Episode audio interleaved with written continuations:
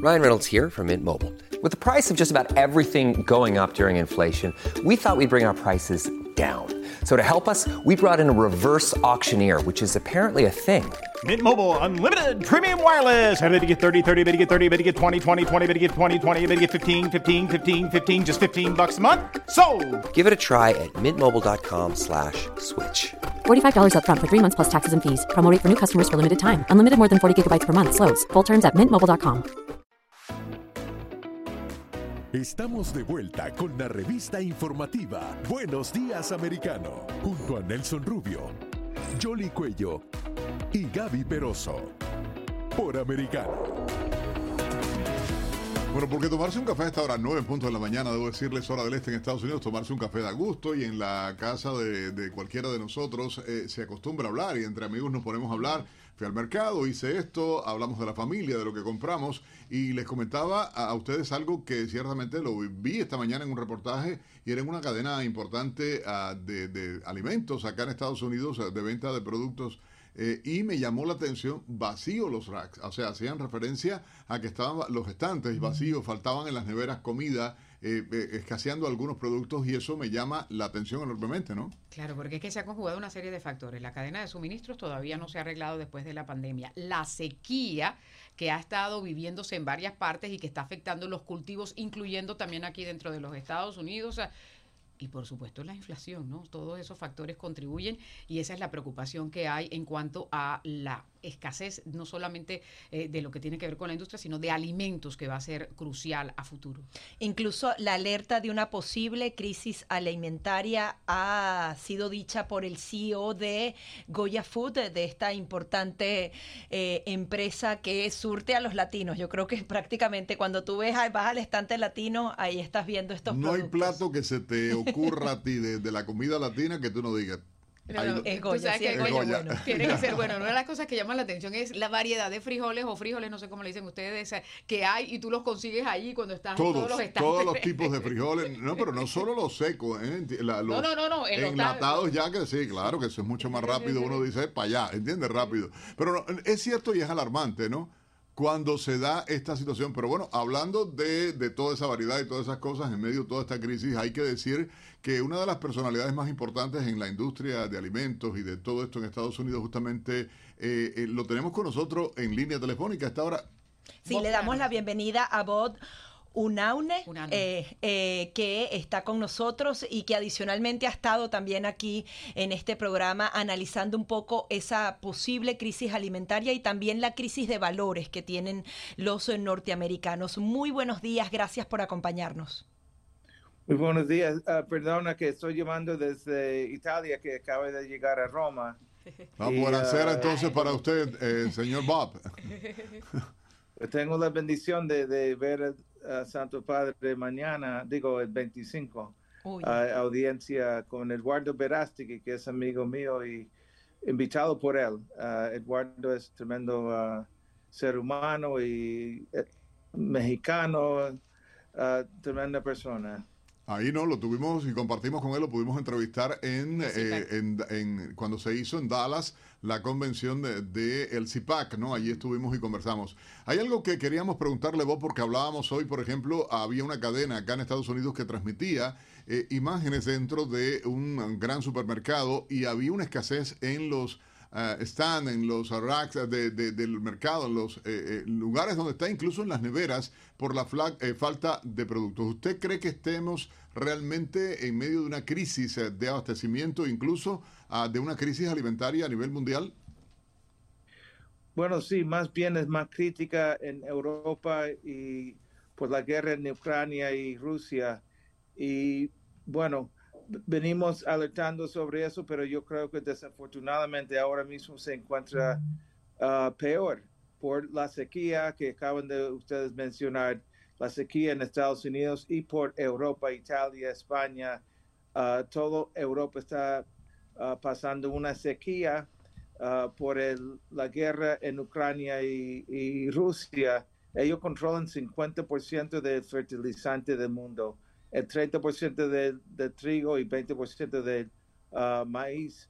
También controlan miles, millones de acres de gi- girasol y otras cosas. Entonces, el fertilizante se ha triplicado el precio en Estados Unidos.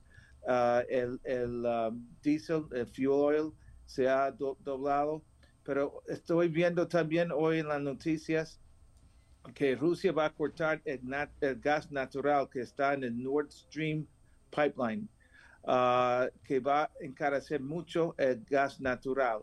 Nosotros uh, declaramos guerra, el presidente Biden, con el fossil fuel.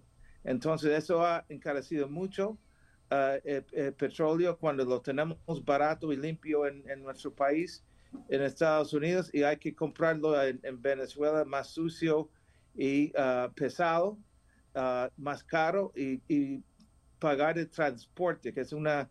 Pero eso está todo provocado, en mi opinión, por la debilidad uh, de nosotros al con salir, que ahora es um, el aniversario de la salida de Afganistán, que fue un desastre humanitario, uh, una cobardez salir de ese país en esa forma y nosotros dimos la luz verde para Rusia entrar en Ucrania, para lo que está pasando en China, Corea del Norte, etcétera.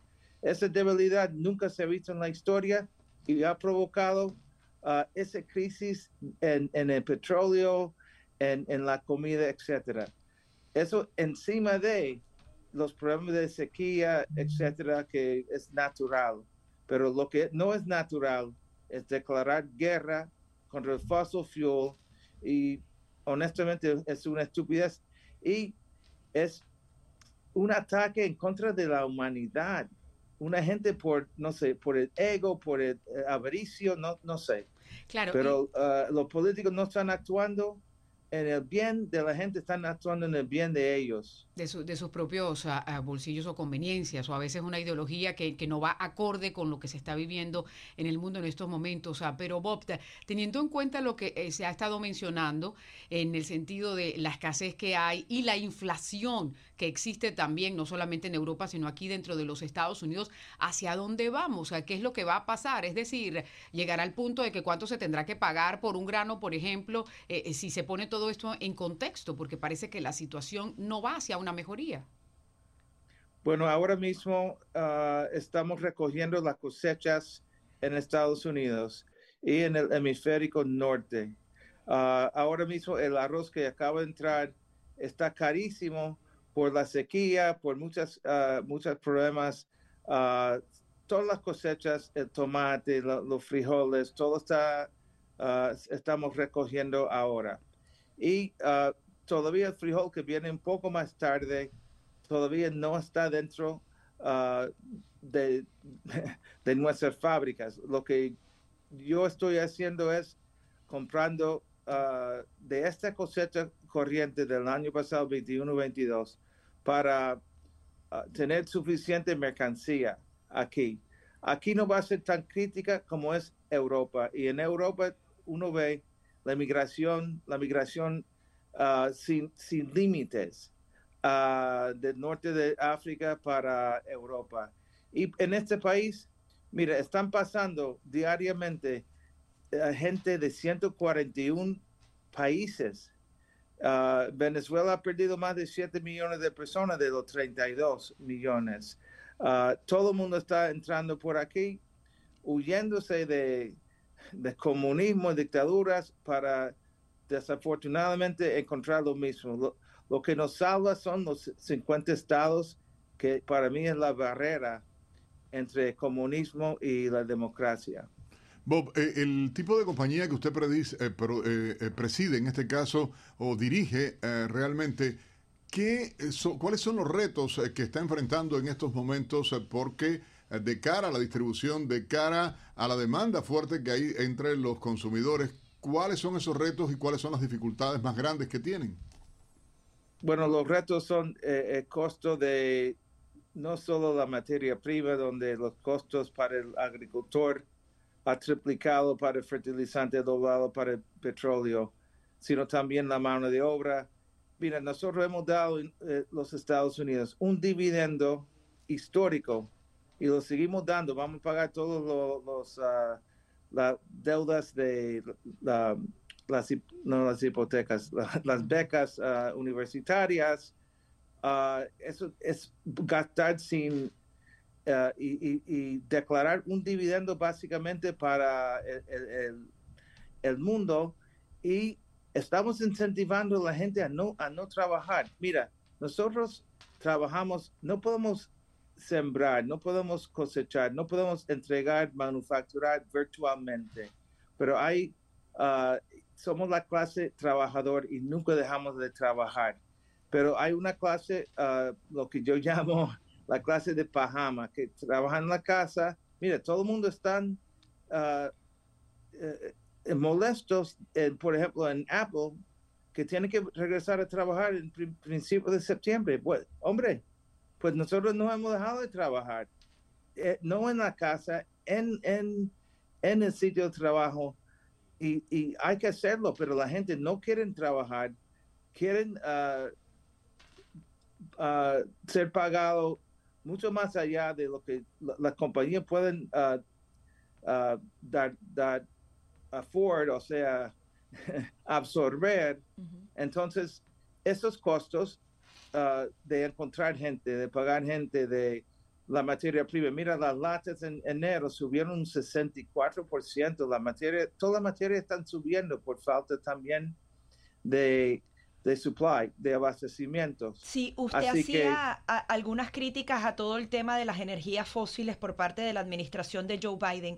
Con respecto al tema alimentario, de siembra, de, mm. de producción de alimentos en Estados Unidos y posibles exportaciones ese, ese rubro se ha mantenido igual, más bien no tienen tanto respaldo de la administración pública para hacerlo, deberían tener nuevas medidas para más independencia e incluso poder exportar esos, esos productos a Europa que tanto también lo necesitan.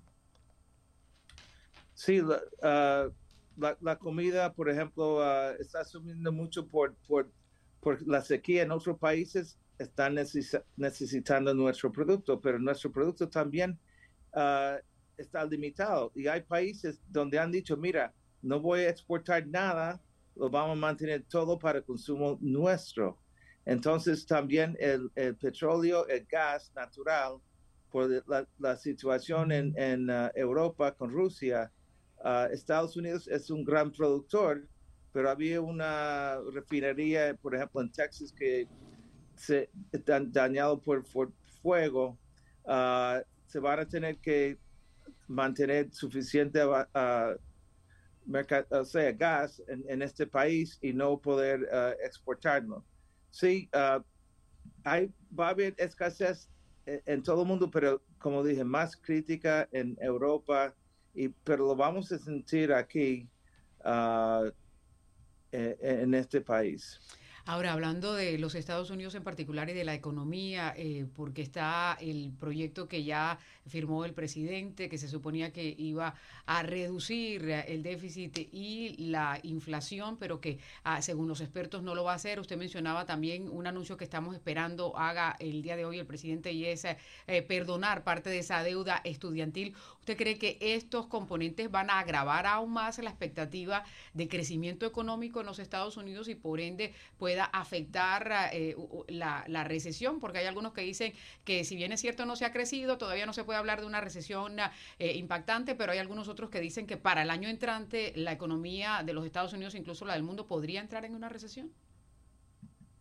Estamos en una recesión. La, guerra contra el petróleo empezó el primer día de su administración, ah, no dejando, ah, cortando el eh, Keystone Pipeline de Pennsylvania, Canadá, uh, limitando uh, la exploración y explotación de, de, los del petróleo, del gas, cerrando básicamente las refinerías y limitando nuestra capacidad, comprando afuera más caro y transportándolo más caro. esa inflación empezó, como dije, desde el primer día. Entonces, con la guerra en Ucrania y Rusia, el fertilizante triple, las cosechas en este año no se va a sembrar ah, para el año que viene hasta abril del 23. Entonces ya tenemos los costos de este año, de la cosecha que se sembró este año, que está corto. El arroz por, por, por, por eh, los nubes, los frijoles, uh, el, el, trigo, todos los granos caro, uh, muy caros. Entonces, abastecerse también. La inflación, los últimos números no enseñaron lo que es la comida. Tal vez la gasolina bajó un poco, porque también vendieron mucho eh, petróleo a, China, no sé, tal vez al, al, negocio de, los Bidens, pero y bajó un poco eh, el costo también con el consumo. ¿Quién puede uh, conducir pagando 6 dólares el galón de gasolina? Pero uh, todo eso uh, está para quedarse. La comida está caro, va a estar caro Ah, hasta que se siembre de nuevo y ojalá el año que viene, que vamos a estar hablando en un año, en septiembre, cuando estamos cosechando la nueva cosecha de este país. Y bueno, a propósito de su visita allí en el Vaticano, eh, en el pasado con usted también hemos hablado de esos valores morales eh, que están formando parte de la preocupación que tiene la familia y la sociedad americana. ¿Cómo ve la situación? Bueno, nosotros como país, como mundo, estamos alejándonos de Dios pero es un, nos da, yo creo, un sacudido para la oportunidad de acercarnos más a Dios, lo, que ha creado uh, un éxodo importante histórico de mujeres saliendo de Ucrania, donde los esposos tienen que, tienen que pelear y ellos van con los hijos. Nosotros subimos la frontera y encontramos uh, mujeres con hijos, uh, donde dijeron a los esposos, a los esposos dijeron a ellas, mira, ama y protege a nuestro hijo y yo voy a proteger y defender al país. Pero esa pelea por debilidad de, esa administración dio la luz verde para el abuso, el, la violación, el maltrato, de, los inocentes. Esa pelea debe eh, eh, mantenerse entre los, los egoístas que corren los países o que demuestran debilidad, pero siempre afectan, siempre afectan malamente a, los pobres, a, a, los inocentes. Y nosotros tenemos que acercarnos a Dios. Mira, Dios creó la humanidad y la humanidad ha creado la forma de destruirse. Si nosotros no acercamos a Dios, si nosotros nos amamos, respetamos, vamos a seguir en lo mismo, nunca va a cambiar.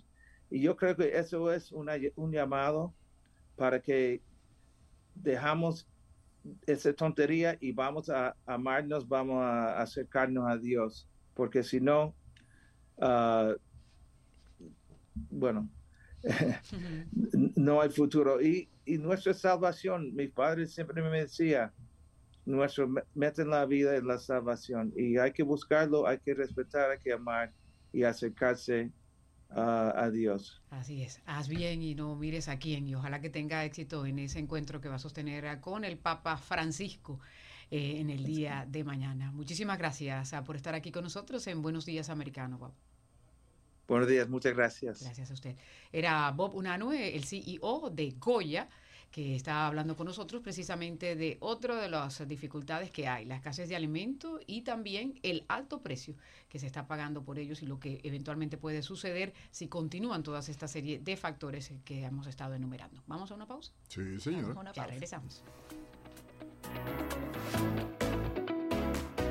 Enseguida regresamos con más, junto a Nelson Rubio, Jolly Cuello y Gaby Peroso por americano.